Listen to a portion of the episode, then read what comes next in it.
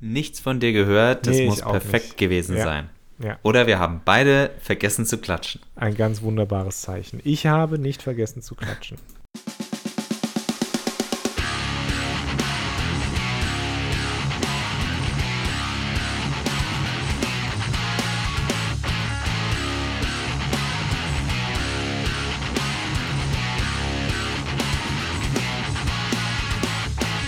Hallo alle miteinander zu einer neuen Folge von Mehrspieler, dem Videospiel-Podcast, dem einzig wahren Videospiel-Podcast, zumindest bei Robots and Dragons und oder daran geht die Welt zugrunde.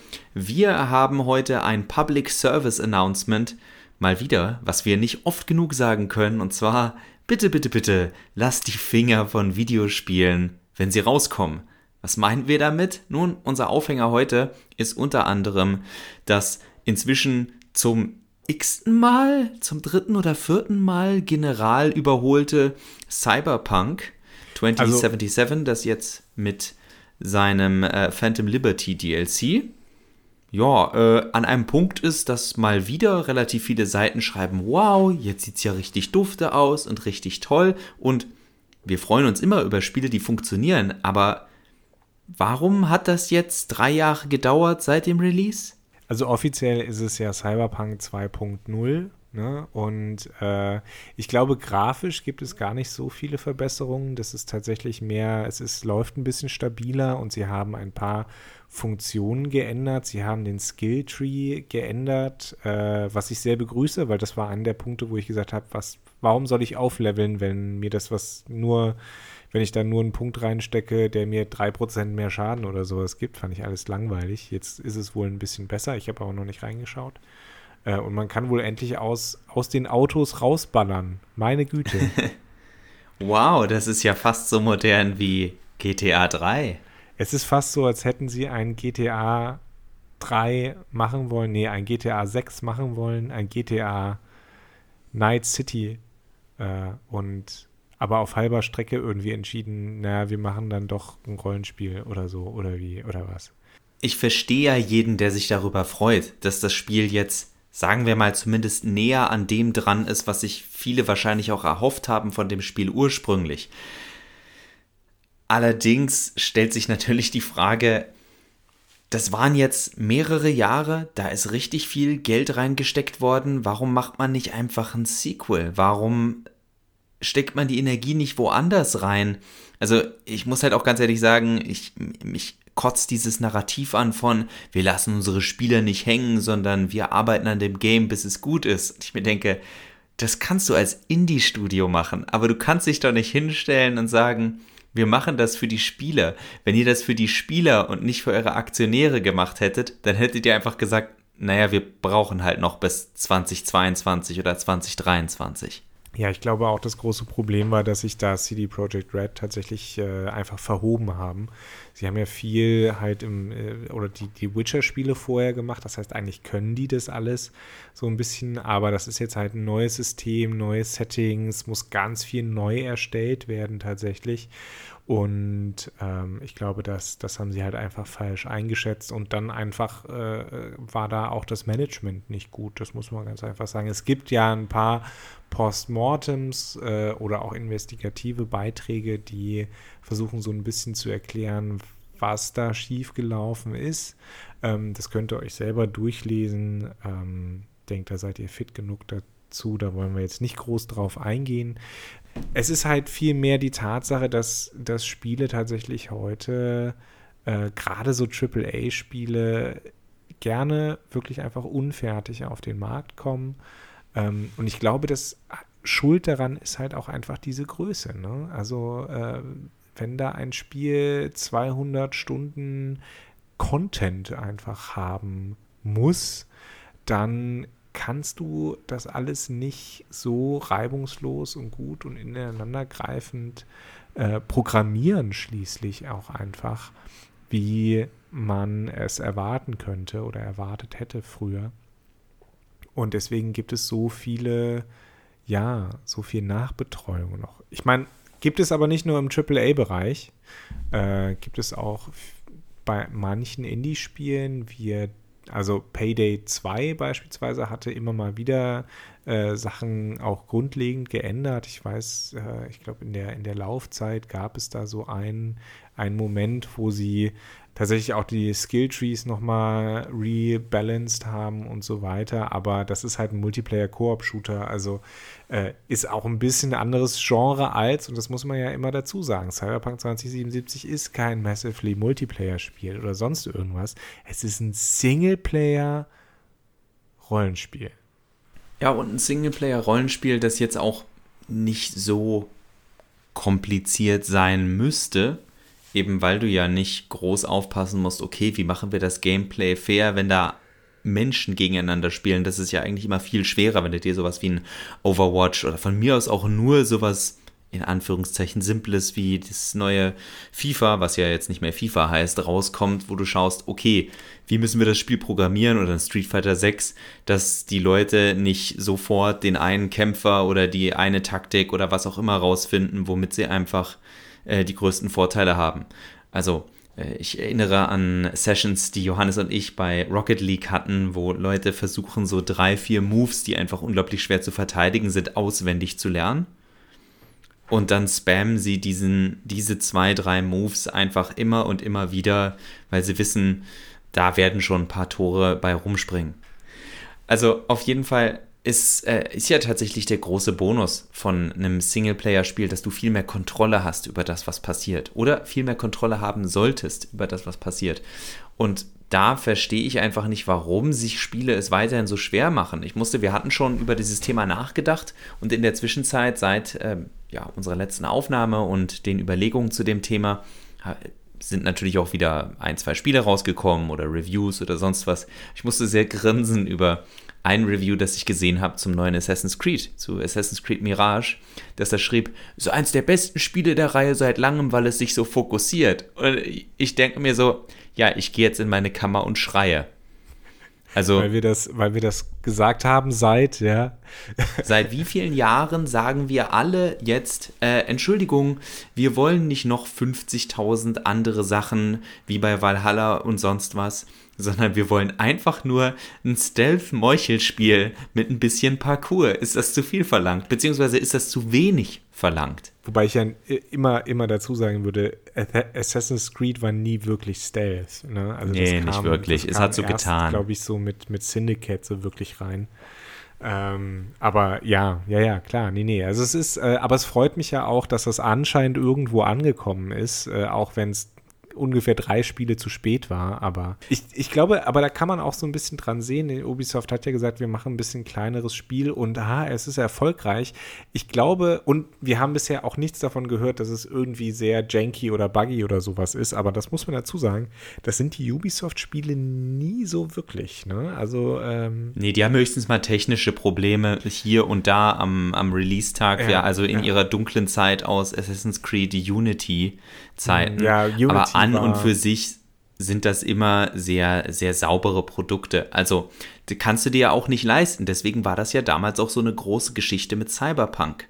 Äh, und ich denke, das hatte auch viel damit zu tun bei Witcher 3. Da sagt Johannes richtigerweise, die können das. Gleichzeitig muss man aber auch sagen, wenn man so Witcher 3 beobachtet, auch an Witcher 3 hat äh, CDR noch ziemlich viel geändert im Laufe der Jahre. Die haben viel verbessert, gerade was UI und dergleichen angeht, aber was man natürlich sagen muss, das Spiel funktionierte von Tag 1 bis auf ein paar richtig bescheuerte Bugs.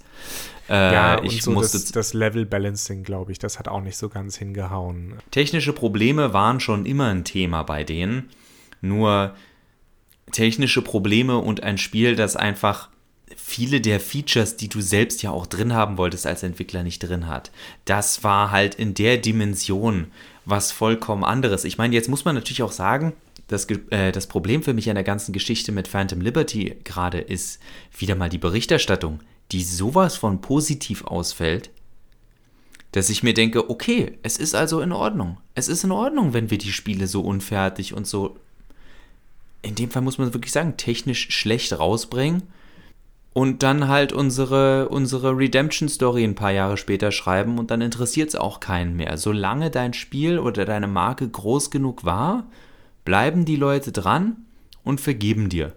Also so die, so das Bild, das mir gerade gezeichnet wird. Und das finde ich ziemlich, ziemlich schwierig, wenn man bedenkt, dass CDR ja jetzt noch eins der weniger problematischen Studios ist, an das ich denke, wenn ich mir überlege, dass man einfach anfängt, mehr und mehr zu sagen, weißt du was, wir kloppen es jetzt einfach mal raus, wir tüfteln da ein Jahr lang dran und entweder ist es dann an einem Punkt, wo die Leute sagen, passt, oder wir schießen es ab.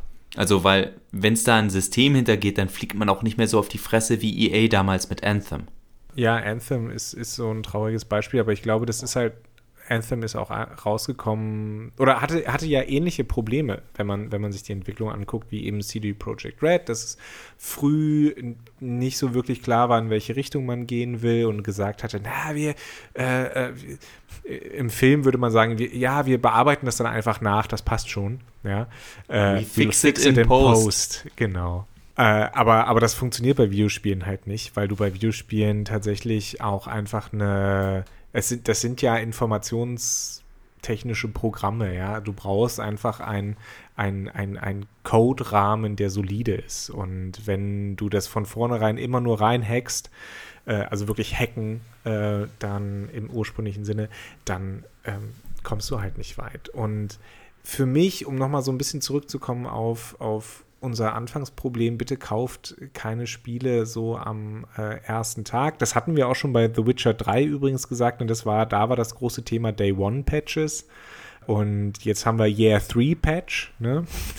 Mhm. ähm, nee, also das, das Problem ist ja halt nicht nur äh, diese dieser Day One Patch oder dass das Spiel einfach nicht fertig ist, sondern die, die Problematik ist, glaube ich, auch, dass diese Spiele ja wirklich einfach, einfach zu groß sind. Und äh, wir sehen es im Indie-Bereich nicht so wirklich, weil es da dann einfach die Selbstausbeutung ist von zwei, drei, vier, fünf, zehn EntwicklerInnen, ähm, die dann über Glück noch einen Publisher finden, der dann irgendein QA-Studio in Rumänien, übrigens, ne, Ubisoft Spiele sind so halbwegs solide, weil da wirklich eine Armee an QA-Leuten irgendwo in Osteuropa dran sitzt. Also drei, vier, fünf QA-Studios. Ihr müsst euch mal so ein, äh, so ein Ending-Credit angucken von einem Ubisoft-Spiel. Das ist abartig. Jedenfalls, ähm, ich habe das Gefühl, es gibt halt nur noch diese beiden Extreme. Ne? Es gibt die äh, äh Indie-Selbstausbeutung oder es gibt halt die AAA-Crunch-Ausbeutung, weil wir dürfen ja nicht vergessen, ne? Äh, Cyberpunk 2077 ist durch monatelangen Crunch auch einfach dann rausgekommen und auch in dem Zustand, in dem es war. Diese kleinen oder kleineren, diese Middleware, wie man schön, so schön sagt, ähm, kleiner budgetierte Spiele, die vielleicht 30, 40 Euro kosten, ähm, die gibt es so gut wie nicht mehr. Gibt es zwar noch, aber nicht mehr in der Qualität, sage ich mal. Habe ich das Gefühl. Nicht nur das.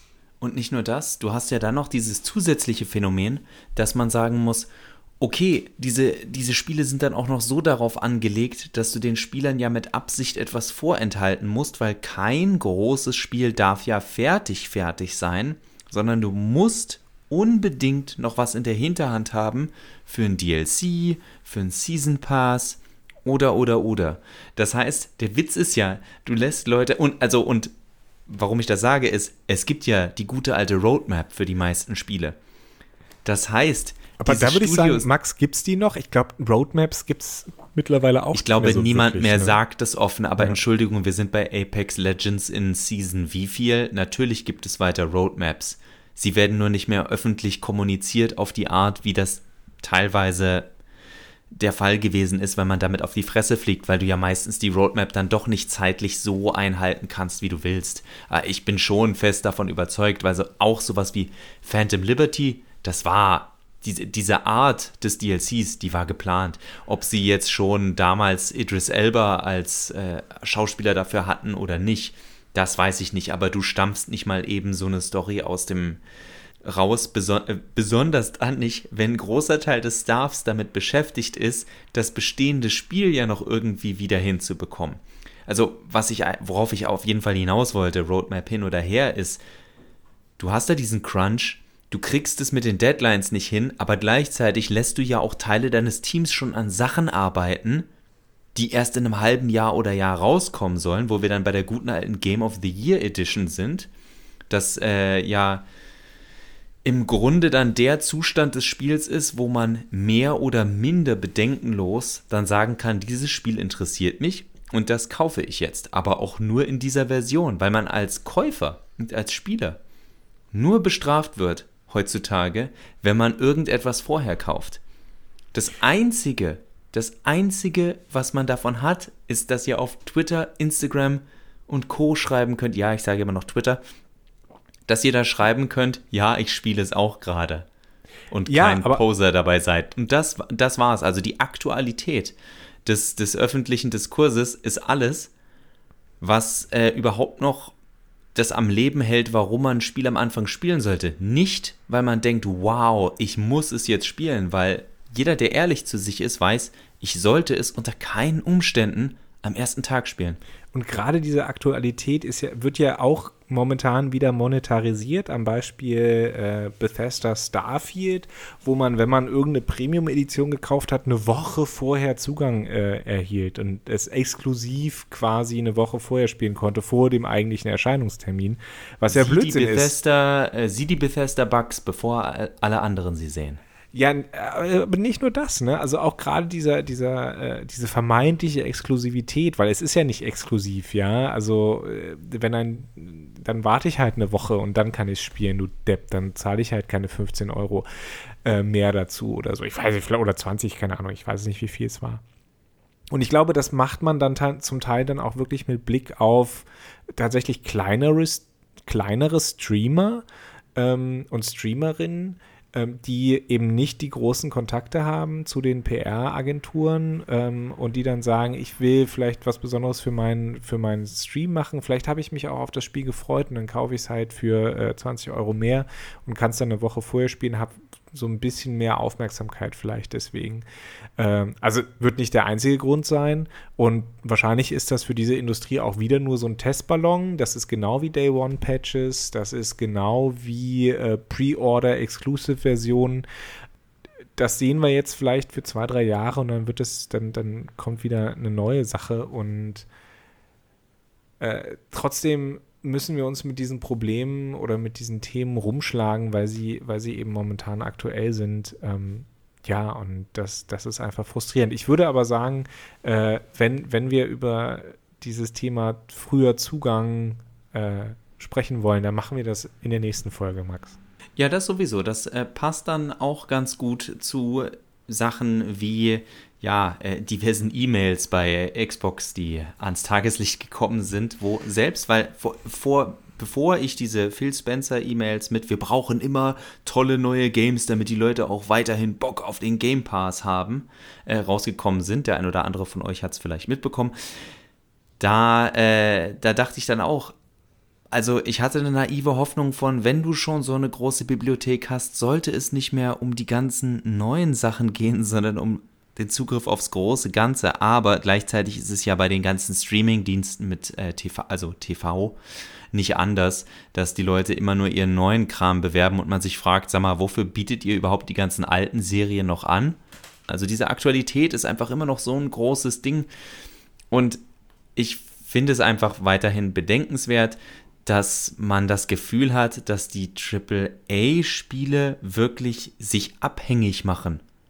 Allein von diesem Faktor. Also wir hatten es ja mit genug Spielen, ob das jetzt damals Deus Ex und Co. waren, als es diese große Pre-Order-Zeit gab, wo Spiele, wenn sie nach einer Woche oder so nicht schon die anvisierten Sale-Zahlen getroffen haben, als, als Verlustgeschäft hingestellt worden sind und dergleichen. Also es wird, es ist einfach krass, dass egal was passiert, immer wenn man denkt, die sind jetzt genug auf die Schnauze gefallen, fällt den, äh, fällt den Publishern ein neuer Weg ein zu schauen, wie können wir diese Kuh, die schon seit Jahren nicht mehr gemolken werden kann, wie, wie können wir die noch ein bisschen ausquetschen?